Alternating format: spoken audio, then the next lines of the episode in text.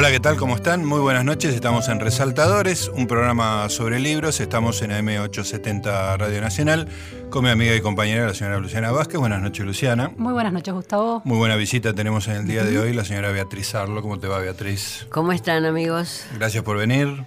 No, gracias por invitarme. Bueno, eh, la charla previa anduvo por el gas y por eh, tenis. En efecto. El, el, tema gas me pareció, pues tuvo implicancias divinas este, que me gustaría que desarrolles. No, sucedió que en el edificio donde yo tengo mi oficina, eh, Metrogas cortó, como suele cortar Metrogas, este, quizás con razones valederas, pero por casualidad también cortó en mi casa. Y mi oficina está en el centro de Buenos Aires y mi casa en Caballito. O sea es una conspiración. Hay, una, hay una coordinación divina. Claro, solo, puedes, solo se puede explicar arriba. Digamos, Efectivamente. ¿no? Entonces no sé si ya pedir que interceda alguna autoridad que tenga peso frente a la coordinación divina. El que aparentemente es el autor intelectual de todo esto, que no puede ser menos que, que, Dios. Bueno, Beatriz, nosotros tenemos acá un programa que hablamos de libros y de lectura. Este, y coincidió, hace poco vino Alan Paul, que justo el último libro que tenía era sobre la lectura, un libro precioso, y vos acabás de sacar un libro que de alguna manera tiene que ver con, la, con las lecturas. Vos siempre estás leyendo la sociedad, este, este es un libro que uno puede equiparar a, a escenas de la vida posmoderna, estás leyendo algo en la sociedad y muy específicamente eh, estás leyendo revistas este, y la web y la tele. Este, con, un, con un tema que es muy interesante. Vamos a hablar de todo eso, pero también vamos a hablar de tu relación con los libros y, y la lectura. Pero contame, ¿cómo se te ocurrió este, esta cosa de la intimidad pública, así se llama el libro, esta cosa de los escándalos, ¿no? que son una cosa tan fugaz? Este, no, no, te imagino prendida al televisor tratando de hacer sentido de, de, de ese flujo continuo de escándalos de gente prácticamente desconocida. Eh, realmente se me ocurrió en el sentido que cae una ocurrencia. Yo estaba un fin de semana en mi casa y créanme o no, amigos, la palabra escándalo en, en, letras iluminadas se me apareció ante los ojos. Por supuesto que eso tenía que ver con que yo venía leyendo sobre todo revistas, eh, menos en la web, pero sobre todo revistas porque soy amiga del kiosquero de la estación Acoite. Al que le agradeces en tu libro. Obviamente, ¿cómo no agradecerle a Gustavo Coronil? Pero se me apareció la palabra. Y entonces se lo, se lo dije a la, las personas que estaban conmigo, y me dijeron, Beatriz, ¿te parece? Con cara de... Que, horror. Horror, digamos. Y yo dije, bueno, la palabra me llamó, quiero decir, tuvo una fuerza para mí. Y cuando empiezo a, a, a, trabajar el escándalo, que es la forma de las relaciones afectivas en las famosas y famosos, se me aparece la maternidad. Uh -huh. Ahí ya no se me apareció ninguna palabra en letras luminosas, sino que las, las fotos de los mismos cuerpos que aparecían semidesnudos o semivestidos en los escándalos, eh, alternando en un trailer este, de filmación o las situaciones que sean, las fotos de esos mismos cuerpos aparecían luego eh, acariciando a sus hijos recién nacidos o mostrando sus vientres voluminosos mm. a punto de que nacieran esos hijos. Sí. O sea que venía como ensamblado eso. Mm. El, el, la, el, uso de la maternidad como un elemento más de la fama. Y, y ahí se te armó toda un, una red de sentidos, digamos, ¿no? Porque tuviste... Y ahí una, una pregunta, claro, vos tenías este, tu kiosquero amigo, pero una, una de las patas del escándalo es la, es la televisión, y no te veo a vos este, viendo televisión eh, in, in, ¿cómo se llama el programa de, de Real? Intrusos. Intrusos, ¿no? Lo, tuvi, lo, tuviste que empezar a ver para... Lo miré un poco, pero fíjate que lo que todos nosotros decimos, ustedes, yo y en general eh, los que piensan en la cuestión, que decimos que eh, to, todas las plataformas se comunican, claro. esto es lo que sucede. Hay una convergencia. Se, se comunican. Si, uno, si uno mira Instagram, está mirando Real al claro. mismo tiempo. Es decir, uno no necesita plantificarse a las 10 de la mañana, ni a las 2 de la tarde, ni a las 4 de la tarde frente a la televisión, sino que tiene los videitos colgados. ¿De dónde vi yo tanto videíto? No lo vi en la televisión, claro. pero fue de la televisión. Claro, produce, pero. Casi que no consumo. es una elección, se te aparece en la vida el videíto que empieza a circular. En efecto, en cuanto entras a las redes sociales y tenés una universidad universo más o menos amplio en las redes sociales, eso te aparece. O sea que lo que decimos en realidad es verdad. Es decir, las, las, redes sociales y los medios audiovisuales están comunicados. No es que los medios audiovisuales hayan perdido su audiencia, la tienen de otro modo. Eh, entonces, no es difícil hacer un corpus si por otra parte uno no aspira a tener un corpus exhaustivo. Este libro no aspira a tener un corpus exhaustivo, sería infinito. No, podría, no, no, no hay manera de hacerlo. No hay manera. Es el jardín de los senderos que se bifurca. Hay que, hay que mirar esto, hay que mirarlo con la atención que uno mira eh, textos literarios. Es decir, que no necesita tener un corpus exhaustivo para leer algún texto. En este caso, que son textos degradados y banales, tampoco es necesario un corpus exhaustivo. Porque además las protagonistas y los protagonistas, tiendo a hablar en femenino porque las mujeres son muy protagonistas de este, de este mundo de escándalo. Puedes decir les protagonistas. Ay, no, en catalán no sé hablar. en catalán todavía no aprendí. Les protagonistas y les muchachos es catalán. El inclusivo es muy parecido al catalán, hay que decirlo. O sea que si tenemos que aprender a hablar catalán, aprenderemos, pero todavía no, todavía no, nada mal.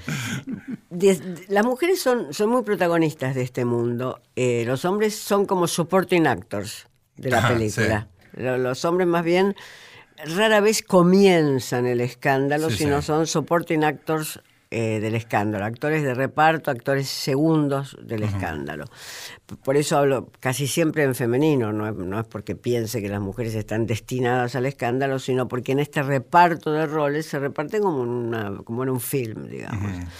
Eh, entonces, las mujeres vienen adosadas a la cuestión de la maternidad. A los hombres les sería muy difícil, si uno estudiara a los hombres en el escándalo, la cuestión de la maternidad parecería como muy secundaria. ¿Y cómo ves el caso de Marley, que es un hombre que con todo su tema de la paternidad, eh, con el, creo que es el caso del vientre sí, sí, sí, claro, tiene, genéticamente es hijo de él. Claro, es genéticamente, pero viste que ahí hubo una exposición de su paternidad-maternidad de alguna manera. Y además lo hace trabajar. Claro. Eh, sí, lo hace trabajar, como se han sacado innumerables fotos con Florencia Peña. innumerables fotos con Florencia Peña. Las viste no, todas. sabe quién es el hijo de quién. Eh, Peña es el hijo de Marley. Eh, en realidad marca una, un cambio cultural que es importante y, con el cual uno está a favor. Es decir, que el, sexo en un sentido físico eh, y no el género en un sentido elegido es para Marley lo fundamental. Él eligió un género en, en, una especie de continuidad por el cual le permite ser madre y padre alternativamente y uno está a favor de ese cambio porque es el cambio en las elecciones de género, digamos, que se dan. Eh, la publicidad la hace igual que todos o sea que eso tampoco tiene, tampoco tiene este, eh, diferencias de género. Eh, fue muy notable como lo hicieron casi como mellizos Florencia Peña y Marley. Por supuesto, teniendo Florencia Peña la ventaja de mostrar un rotundo vientre que solamente podía competir con el de Serena Williams.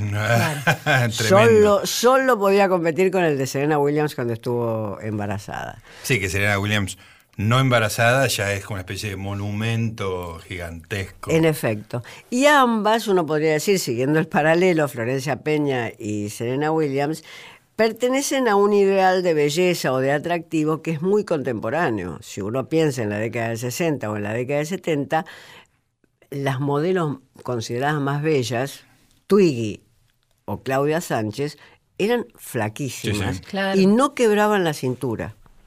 ¿Qué quiere decir eso? Quebrar la cintura es la pose que vos encontrás en ah. Facebook en cualquier ah, chica, que es quebrar la cintura para que los glúteos sobresalgan hacia atrás.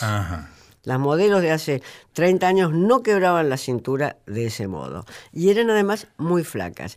La moda de los implantes de siliconas en los pechos, en los glúteos, es la que favorece también la combinación globular, uno diría, con el vientre del embarazo. Claro, mm. interesante. Ah, la, relación está ahí. La redondez. Porque nadie se imagina a Twiggy con un vientre de embarazo. No, claro, claro, claro. Era, son líneas rectas contra líneas curvas. Efectivamente. En cambio, ahora esas líneas curvas marcan como una, un cuerpo globuloso.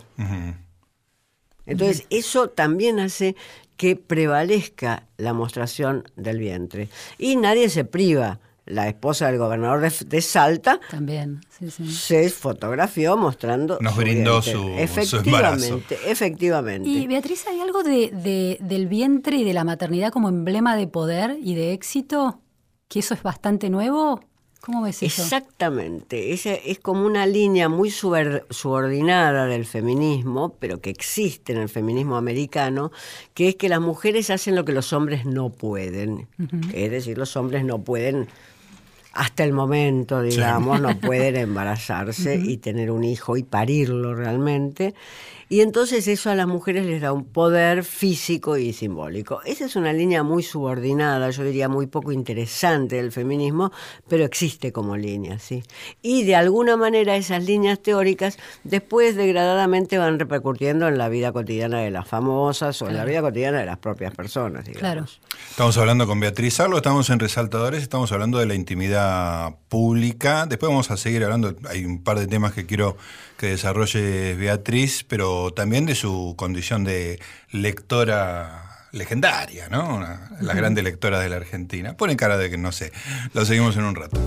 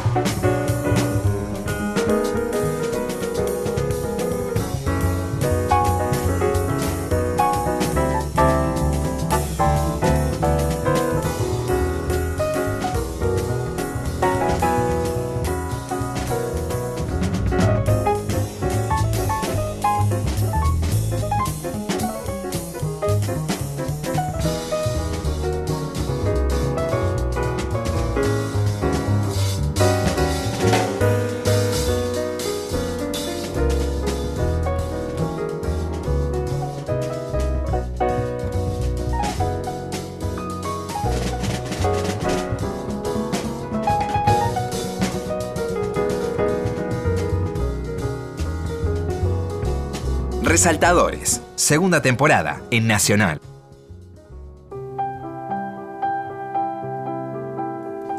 Muy bien, seguimos en Resaltadores. Estamos con Beatriz Sarlo hablando por ahora de la intimidad pública. No quería dejar el libro sin, sin que me hables un poquito de algo que me interesó mucho, que es la- una especie de comparación entre Mirta Legrand y, y Maradona, prácticamente entre dos épocas, digamos, ¿no? Bueno, la época de Mirta Legrand es todas las épocas, ¿no? Porque se las arregló para ser estrella de algo desde hace, no sé, 70 años.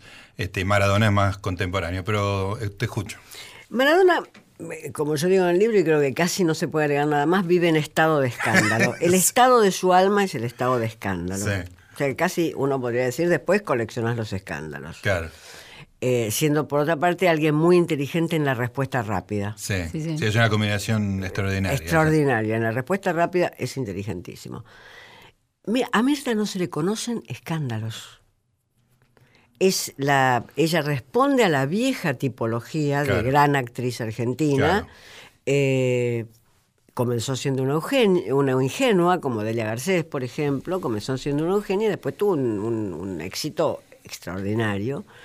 Pero no se le conocen escándalos. Fue Sí. siempre una señora. O era una ingenua, es decir, hasta que tuvo 25 años, era una ingenua, a la cual no se le podían conocer escándalos porque dejaba el carácter virginal de la Claro, iba imagen. en contra de, su, de lo que ella efecto. ofrecía, digamos. ¿no? O se convirtió en una señora, que lo- se convirtió muy rápidamente en una señora. Eh, en su vida fue muy importante Daniel Tiner, que no les voy a explicar a ustedes lo importante que fue en el cine argentino. Claro. eh, que le dio un- una, la sostuvo en un sentido actoral eh, más fuerte y le dio una configuración de imagen. Y por eso, por ese, por esos do- por ese doble origen cinematográfico por un lado, en la gran época del cine argentino, y, y de ingenua cinematográfica, por ese doble origen, ella no es una famosa eh, de escándalo. Ella es simplemente una celebridad. Hace un año más o menos hice un perfil de, de Mirta, un largo perfil que me había pedido Cachari para Orsay. Que está reproducido en algunas partes en las notas. del- del Efectivamente, libro. una, una parte reprodujo. Y lo que te cuentan los que la conocen muy bien, como el empre- empresario Rottenberg, por ejemplo, es que es una máquina de repetición, como un deportista es una máquina de Mm. repetición. Sí. Cuando, cuando vos ves un buen deportista, vos sabés que además de su talento y de su gracia y de su carisma, un buen deportista está sostenido por una Claro. máquina de repetición. Claro, claro, La práctica, práctica, eh, mecaniz- Hay una- un porcentaje importante de lo que hace que está mecanizado. Mecanizado, que ya no tiene que pensarlo. Claro, que no, no le ocupa energía prácticamente, ¿no? No, no, no, efectivamente, no le tiene que ocupar energías porque le quitaría gracia. Claro. Los claro. deportistas que no tienen gracia son aquellos que tienen que pensar la mecánica de, de su juego, digamos. Mientras que uno ve un Federer y es un bailarín. Claro. Es interesante además que lo contrastás con Maradona, que es un deportista o fue un deportista, pero señalás que sus escándalos son poco preparados. Mirta es alguien que se prepara mucho o trabaja mucho, decís vos, y Maradona es alguien que escandaliza de manera espontánea de alguna manera, ¿no? Vive, vive, es- ese es su medio. es, es- es- es- su forma de ser una estrella ha sido desde bastante temprano el escándalo. E- Es como si ese fuera el medio estético ideológico en el cual él puede transmitir lo que realmente es, un pibe de sectores populares eh, muy pobres, que triunfó muy rápidamente, en fin, según él pueda tram- tramitar su vida, eh, Maradona.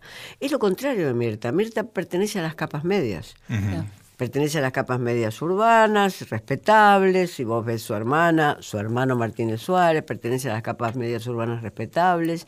Fueron cuidadas, fueron descubiertas por un gran cronista de cine, por Chas de Cruz, y fueron luego cuidadas en, en un sentido, yo diría, en fin, la palabra no rápida, en un sentido ético, en un sentido moral, fueron Claro. cuidadas. Eh, Maradona fue todo lo contrario, vivió a la intemperie hasta que hizo su gran triunfo. Claro. Y después Claro. siguió viviendo a la intemperie porque lo- los vientos de la intemperie le vienen bien, él las, mane- las maneja como un marinero de primera, digamos. Y al mismo tiempo son dos épocas, ¿no? Porque vos bien lo señalás que en la época de Elia Garcés, de Olga Subar y de Mirta, el escándalo no, no era admitido, digamos, ¿no? En la discusión pública, ¿no? Poquísimo. Cuando uno mira las revistas, yo miré muchas revistas eh, de la, de la década del 40 para establecer una comparación. Cuando uno mira las revistas, es bueno, si Ana María Lynch, una actriz muy conocida en esa época, lo había hecho sufrir a Hugo del Carril, no te contaban, no te contaban cómo lo había hecho sufrir. Claro, era, era una bien, cosa sí, abstracta. Sí. Y, y después las grandes, las grandes estrellas de ese momento, como Zully Moreno, ¿cómo vestían? Vestían como señoras de clase alta. Claro. El Vestían modelo aspiracional era... como Sofía Loren en sus, en sus 10 o 15 primeros años, cuando estaba casada con Carlo Ponti, Ponti. ahí vestían como señoras de clase alta. Como Evita en su evolución. ¿puede como? Evita, Evita vestía más de manera más, yo diría, más moderna en un punto, porque además su físico daba para esa modernidad. Eh, Zuli Moreno era una mujer altamente sensual, por un lado. Ahora, vos tenés fotos de ella bajando, de Zuli Moreno, bajando del avión con su marido, que era un muy buen director de cine, Luis César Amadori, eh, bajando el avión y vos decís, esta puede ser la foto de una señora de clase alta. Claro. Pero fíjate que a la inversa, las propagandas de los jabones usaban muchas veces señoras de clase alta en las fotos y esas señoras se fotografiaban como pertenecientes a su clase. Nadie se fotografiara en un baño con medio pecho afuera. Una selfie. Claro. Una selfie. Eh, Beatriz, eh, mencionaste el tema de las revistas, fuiste a, a ver revistas viejas y... yo Me te- compré, tengo algunas. ¿Compraste? Sí, ¿Dónde algunas. conseguiste? Y vender remate en, Ah. en todo, en todos esos lugares. Tengo algunas. Fui a, ver, fui a ver muchas, pero tengo algunas. La, la de la foto de Zuli Moreno la quería tener. No, está muy bien. Bueno, eh, cambio un poco el- la época porque estuvo Horacio González acá en este espacio y bueno, estuvimos hablando mucho del ojo mocho este, y ahora estás vos y pienso en punto de vista y pienso, bueno, es toda una época que terminó, el ojo mocho no sale más, el punto de vista no sale más, el amante no sale más. O sea, hubo una época de, las revistas independientes que este, las sufrimos espantosamente, tanto vos como yo, y hoy se ve como una especie de eh, edad dorada, digamos, ¿no? Sí. eh, yo creo que fue una edad dorada. Digamos, Sin, sin vergüenza, se puede decir. eh, la, la salida del amante para hablar de cine de la forma que hablaba el amante fue un, un- una- un espacio donde se entabló diálogos con los directores de cine más malhumorados del mundo, como Filippelli, por ejemplo, y entablaron diálogos inmediatamente. Sí, y sí. empezó a, a escribir muy jóvenes directores en ese momento, como Juan Villegas. Sí, sí. Este, o sea, yo, yo creo que fue una época dorada y lo mismo puedo decir de, de- de punto de vista. Creo que hubo dificultades, en el caso yo creo fundamentalmente de punto de vista, en que cambiaron los kioscos. Y es posible que le haya pasado al amante también. Sí. Hubo un momento en que en los kioscos había un espacio razonable para colgar revistas que no fueran las revistas. de Sí, había como un- una parte que era como indie, ¿no? Efectivamente. que estábamos nosotros. Pero ahí. no tan indie, porque, porque ven- Claro, vendíamos era, y- era de Claro. kiosco. Era de kiosco. Llegábamos al kiosco. Claro. Eh, y los kioscos, de repente, yo vi, por eso yo cerré punto de vista a los 30 años, justamente me pareció bien cerrarlo a los 30 años, pero yo empecé a ver que ese espacio empezaba a reducirse. Que los kiosqueros seguían teniendo mucha simpatía por mí, este, todavía me saludo con, con muchos de los kiosqueros del centro, el que está en la cuadra del San Martín, por Claro, supuesto, un que era un saludo punto a de- él. un punto de venta un importante para punto de venta vista. impor- importante, pero que ya no podían, ya no había lugar para nosotros. Claro. Y si no había lugar era porque tampoco la gente que nos compraba se iba a detener ahí a, a mirar esos kioscos. Es decir, que fuimos progresivamente desalojados. Yo creo que no fue el caso del Ojo Mocho, que nunca fue una revista de kiosco. Claro, era casi un libro, ¿no? Era casi un libro, pero Claro. punto de vista, y ni digamos el amante, fueron revistas que necesitaban el kiosco. Pero detrás de todo eso me parece que está Internet. No sé en qué año terminó de salir eh, Punto de Vista. En el 2008. 2008, sí. Este, y el amante empieza a, a buscar formas digitales más o menos por esa época. Me parece que Internet cambia todo, ¿no? Cambia la forma de consumir cine, la forma de leer sobre cine, sobre leer de cualquier cosa. Digan, todos los, todas la- la- las formas de lectura se ven alteradas. Bueno, un poco está en el libro tuyo. Eso es cierto, Internet cambia todo y al mismo tiempo, hoy, a ver, ¿qué hago yo a la mañana? ¿Lees los diarios? Leo papel. Sí, los ¿Por diarios en papel. por qué leo papel? Porque las decisiones de la redacción de un diario, o sea, La Nación, Clarín, Página o el que fuere, las decisiones de la redacción están en el papel. Después en Internet se cuelga hay todo lo demás. no hay jerarquía. Pero yo quiero ver qué, qué ponen en, qué ponen en tapa, qué pone La Nación en las páginas, en las páginas de noticias nacionales y qué pone Clarín en página 2, que son las noticias nacionales de Clarín. Yo quiero ver eso. No el orden en el cual yo en Internet voy buscando la noticia que me interesa. Entonces, eso también tendríamos que pensarlo. Todavía la tapa del New York Times es la tapa del New York Sí. Times. No es una caja de recortes donde va cualquier cosa. Entonces, el papel tiene un momento de reflexión. Quizás no para siempre, quizás sí. dentro de 20 años, bueno, yo no estaré aquí para leer sobre papel, ni en, a lo mejor en internet sí.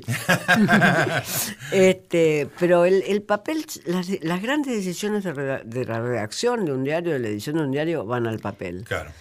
La- Beatriz, en, el libro, el primer capítulo, la introducción, no recuerdo exactamente, es una disección de la lectura, de los, es muy interesante, de los múltiples pliegues y diferencias mínimas o grandes que hay eh, ante un texto complejo, ante un texto de internet, ante un libro en papel, eh, los adolescentes cómo leen, los adultos, el paso del tiempo, la velocidad del clic. Me parece muy interesante porque además uno espera entrar a un libro que hable directamente del mundo del espectáculo y te encontrás con un análisis sobre la lectura.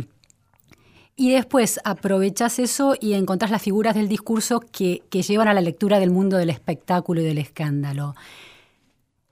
La eh, comparación más fuerte que trazas en esa introducción como lectora expertísima, que tiene una reflexión eh, metacognitiva sobre los modos de leer, es entre leer en papel, leer un libro en papel y leer un libro en, en un e-reader, en, digital. Eh, hiciste además un experimento personal con eso. Eh, ¿Nos contás un poquito? Sí, eh, mm, el primer capítulo tiene todas las funciones que vos decís y quizás una más de protección al libro, que es que no digan que no conozco todas las superficies y todos los medios de lectura. Claro. Te, te- Todos. Te, cubrís. Me cubro ahí porque si es que tengo un, er- orgullo tecnológico, eh, es que posiblemente Escenas de la Vida Postmoderna, que salió en 1988, sea el primer libro no técnico, no de ingeniería, escrito completamente en computadora. Qué genial. Qué genial. Este, entonces, el primer capítulo es eh, decir, muy bien, reflexionemos sobre la lectura, pero está reflexionando una persona que no es que se quedó en un momento de la lectura. Claro. Y ahí viene lo que vos me comentás. El verano pasado dije, voy a hacer una prueba. Quería releer una novela de Flaubert, la novela más barroca de Flaubert, Salambo. Dije, la voy a releer en Kindle. Y me senté, estaba de vacaciones, me senté mirando la sierra y comencé. Vos sabés perfectamente, y todos los oyentes saben, que en Kindle vos podés subrayar, podés hacer tarjetas, podés hacer, Sí, sí. eh, podés pasar toda la novela a tarjetas y clasificarla, etcétera. Pero hay algo que es muy incómodo de hacer, que es retroceder dos o tres páginas. Primero porque la idea de página no está. O sea que donde vos dejaste la idea de página para atrás y para adelante no está. Entonces, cuando uno lee ciertos textos, necesita retroceder. O quizás, si ese texto lo conoce, avanzar para ver si un recuerdo se le, de ese texto se le consolida. Por lo tanto, lo que uno debería decir sin, sin ninguna soberbia es que hay textos que no están preparados para tener una buena lectura en eh, Kindle o cualquiera de los otros aparatos. No, no, no fueron escritos para eso. La, la comparación que yo hago es con la- las- los poemas cortos. En ese mismo verano leía poemas de Bloch, todos cortos, son una pantalla. Claro, En, en una pantalla te Entra, la obra entera que vos. Efectivamente, entonces uno no tiene necesidad de retroceder y de caer en otro lugar y perder el lugar donde estuvo o hacer una tarjeta, no tiene necesidad de hacer una serie de operaciones tecnológicas que interrumpen. Entonces, hay ciertos textos que están perfectamente preparados para Kindle y hay otros que no y que seguiremos leyendo en papel. Estamos en Resaltadores y estamos con Beatriz Sarlo. Hasta la una. Resaltadores. Seguimos con Resaltadores. Muy bien amigos, una noche muy agradable acá hablando con Beatriz Sarlo. Me quiero meter ahora, Beatriz, eh, en, en tu condición de lectora y quiero remontarme a los orígenes. ¿Cómo eras de chiquita? ¿Cuáles fueron tus primeras lecturas y cómo influyó el, el ambiente familiar para eso? Bueno, acá hay una testigo presente que sabe cuál es mi historia. Sí, ya, ya te la sacó. Pero mm, mi ambiente, a mí me criaron maestras viejas, eh, viejas para ser mis tías, podrían haber sido mis tías abuelas, por, por ese, la cuestión de las familias donde empezaban a ser hijos 20 años antes del último, Claro. digamos.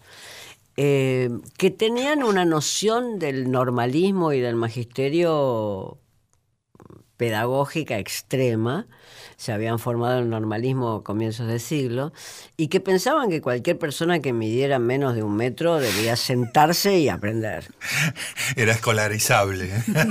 sin duda. si se mueve y mide menos de un metro, hay que escolarizarlo. Yo, yo voy a enseñar a leer a, a muchas chicas que entraban a trabajar eh, a mi casa y que en esa época todavía no leían, y yo vi que las agarraban de prepo. A la hora de la siesta las sentaban Sin opción. sin opción y les enseñaban a leer. Eh, les parecía imposible que no se leyera. Y mis paseos eran eh, mm, paseos pedagógicos. Perdón por repetirme, porque vos No, lo no, conocés muy adelante, bien. adelante.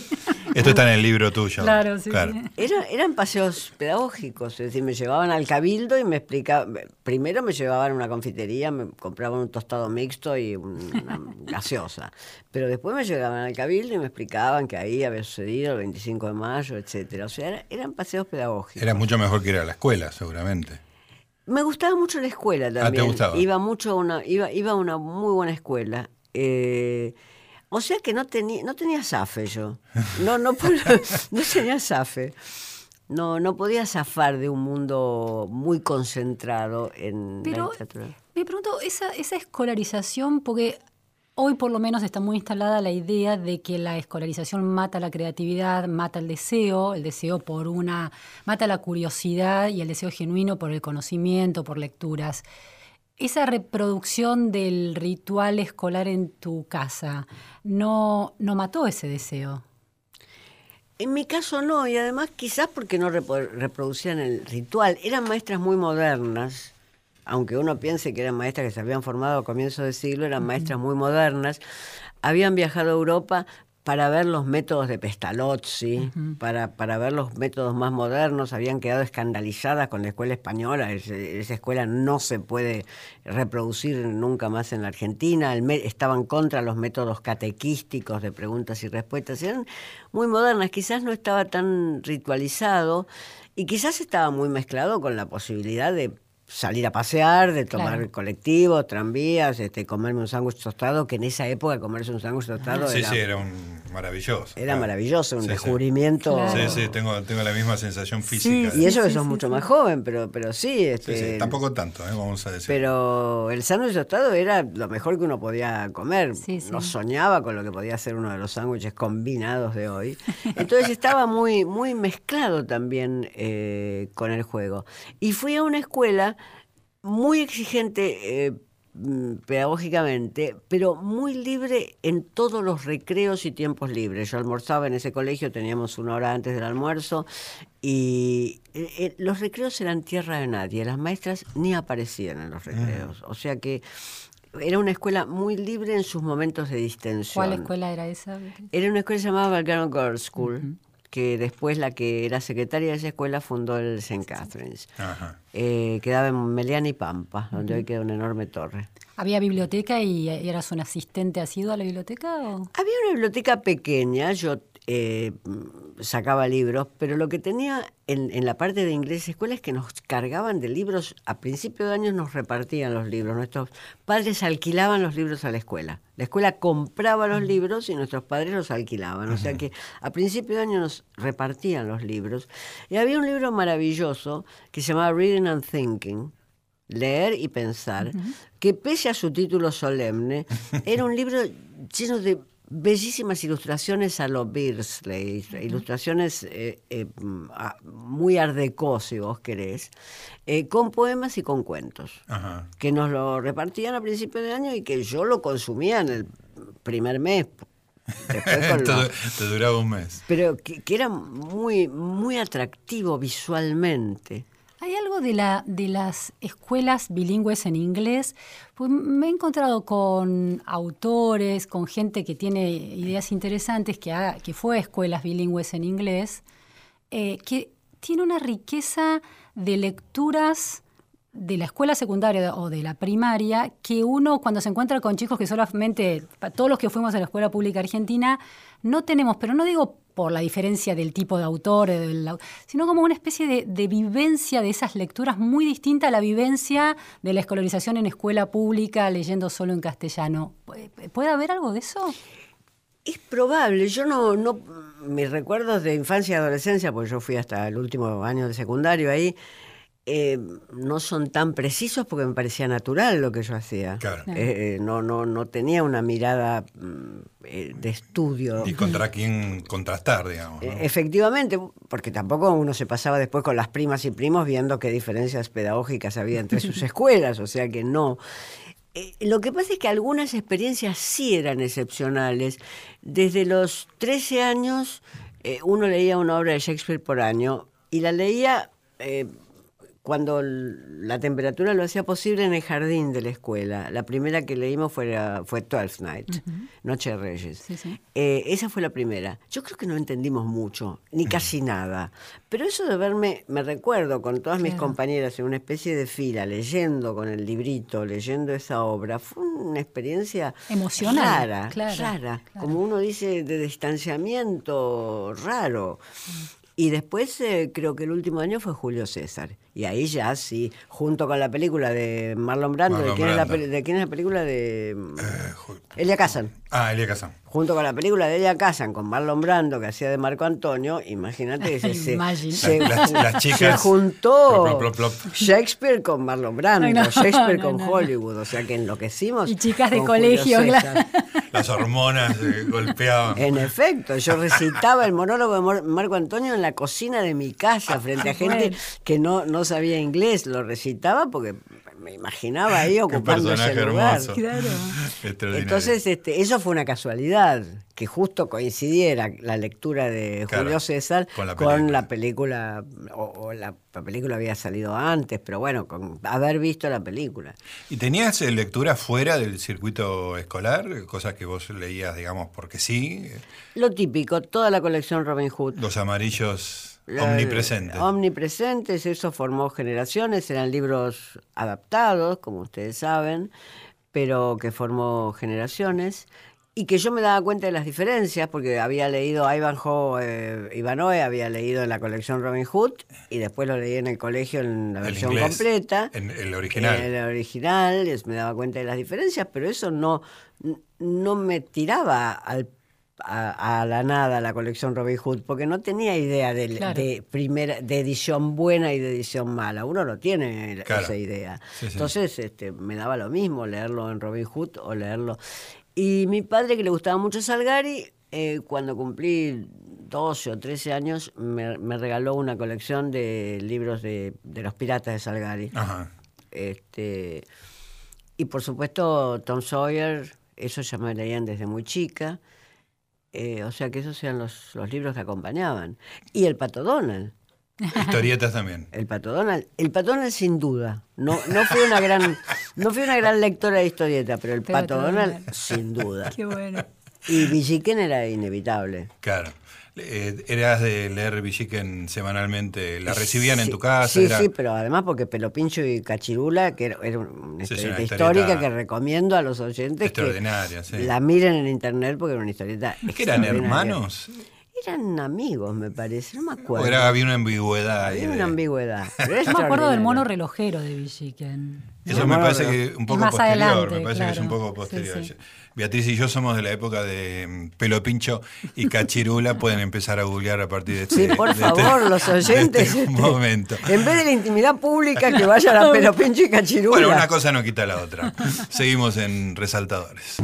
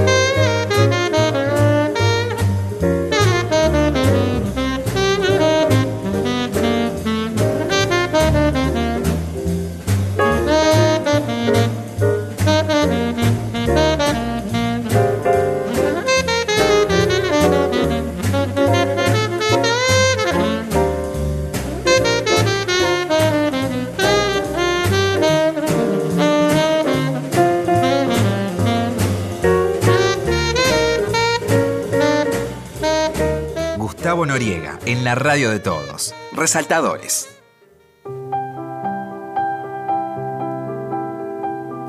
Bueno, recién con Beatriz nos estábamos acordando del Tesoro de la Juventud, que fue una, una obra increíble y también muy formativa.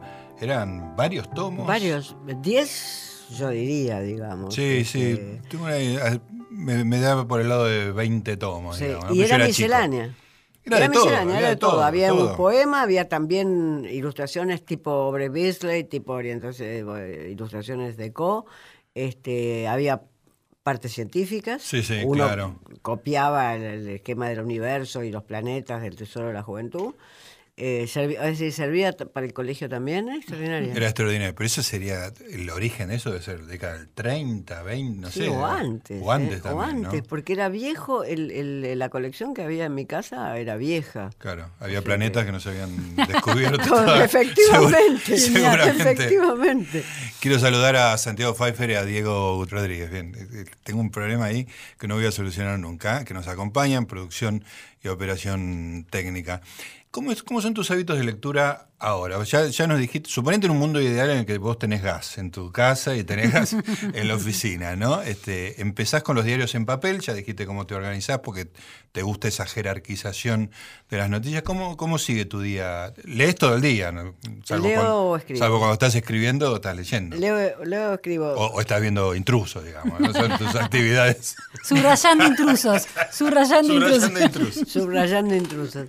Eh, el, el diario en papel lo miro en mi casa y si no alcanzo a mirarlo en mi casa, lo compro en, en la esquina de, de mi oficina. ¿Cuántos diarios por día? En papel uno. Ah, Si en mi casa Nación. está La Nación, La compro Nación. Clarín. claro. A mi casa llega La Nación por razones tradicionales. Es Sí. decir, el diario que yo de chica me parecía el sinónimo del diario. Exactamente. Y cuando. No, era así. Bueno, yo tengo un, tuve un papá que estuvo afiliado al Partido Comunista, no sé, de antes de la Revolución Rusa, más o menos.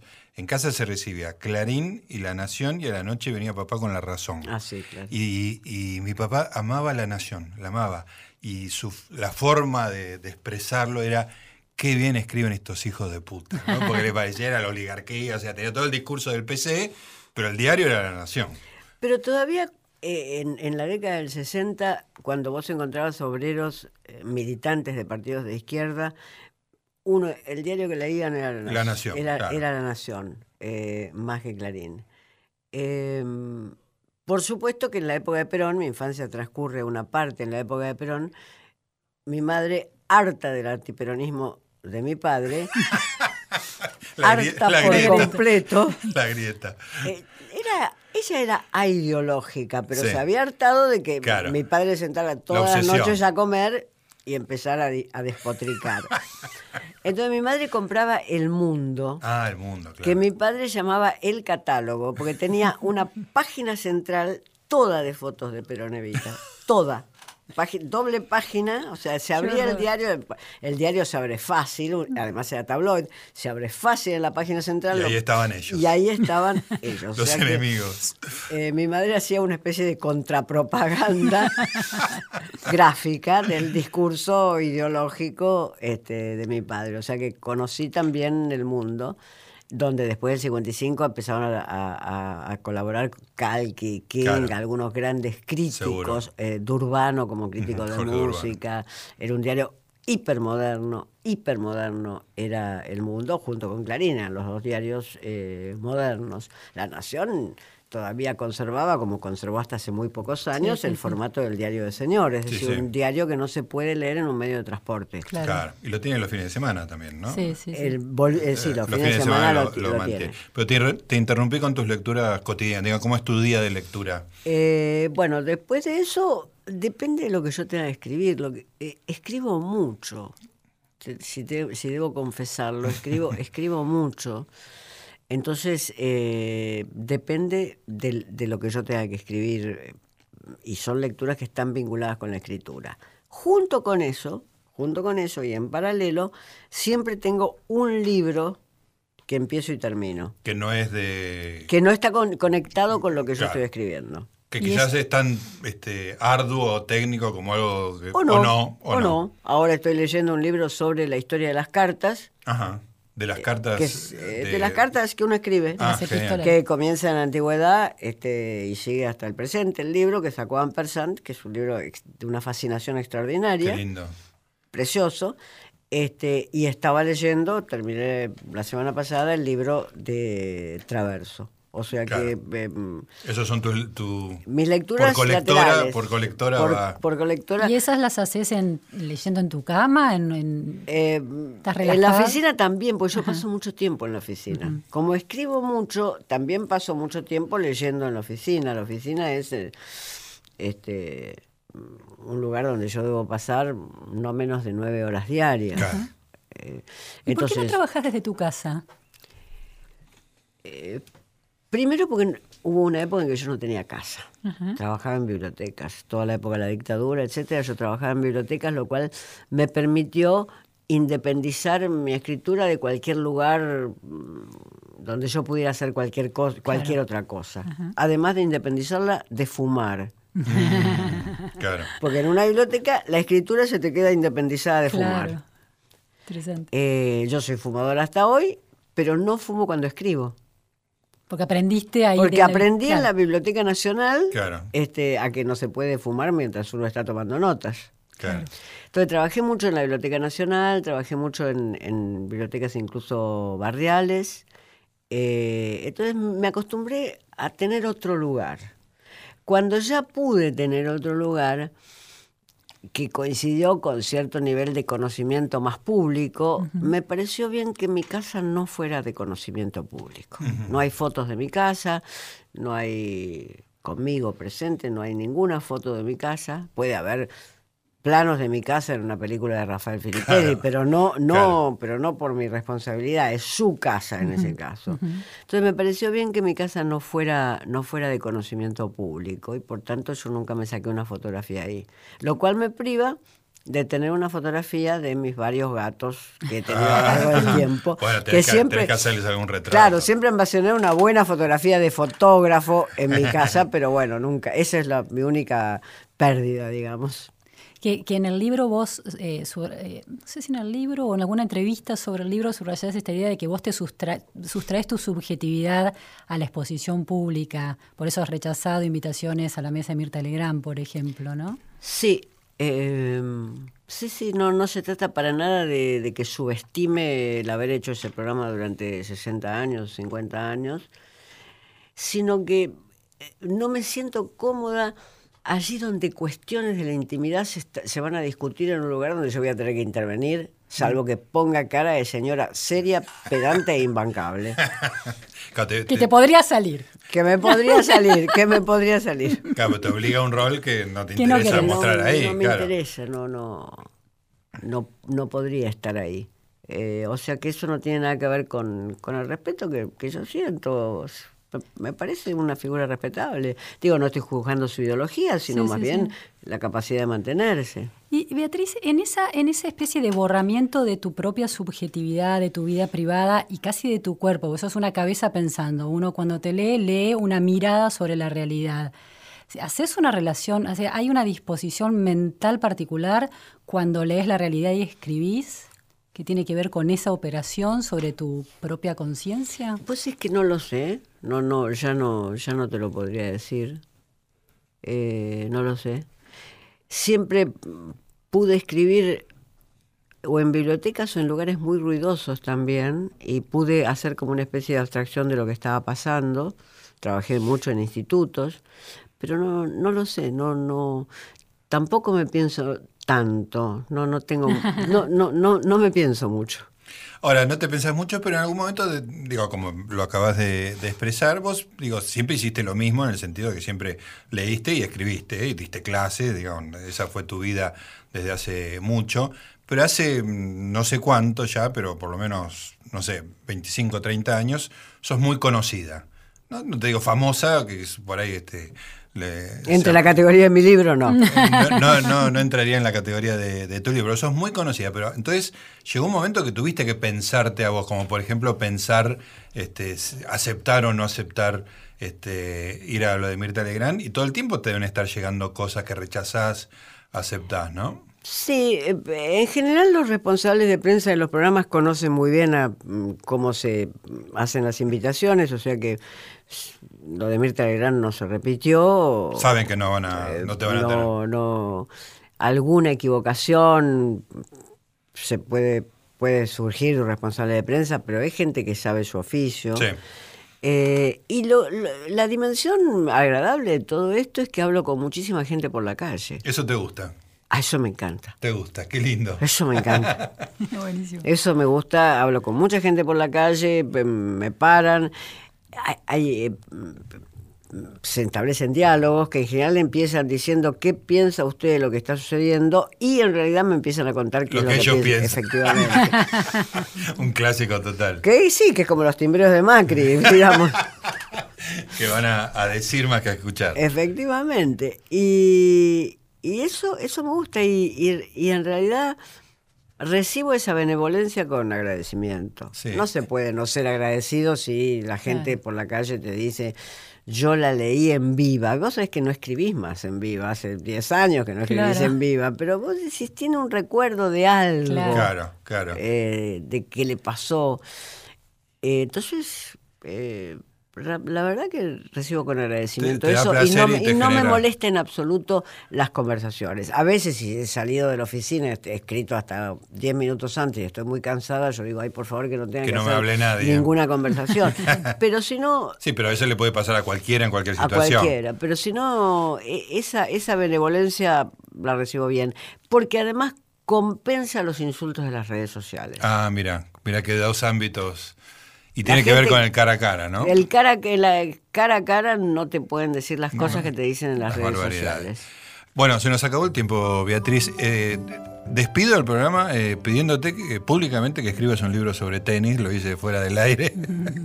Bueno, vos me asegurás que vaya a Wimbledon, que vaya al US Open. Vamos a hablar con La Nación, con Sebastián. Fest. Este, y vos, vos déjame a mí. Bueno, Ahí está, estuvimos con Beatriz Arlo. Gracias, gracias Luciana Vázquez. Nos reencontramos Placer. la semana que viene, ¿eh? acá en Resaltadores por AM870 Radio Nacional. Chau.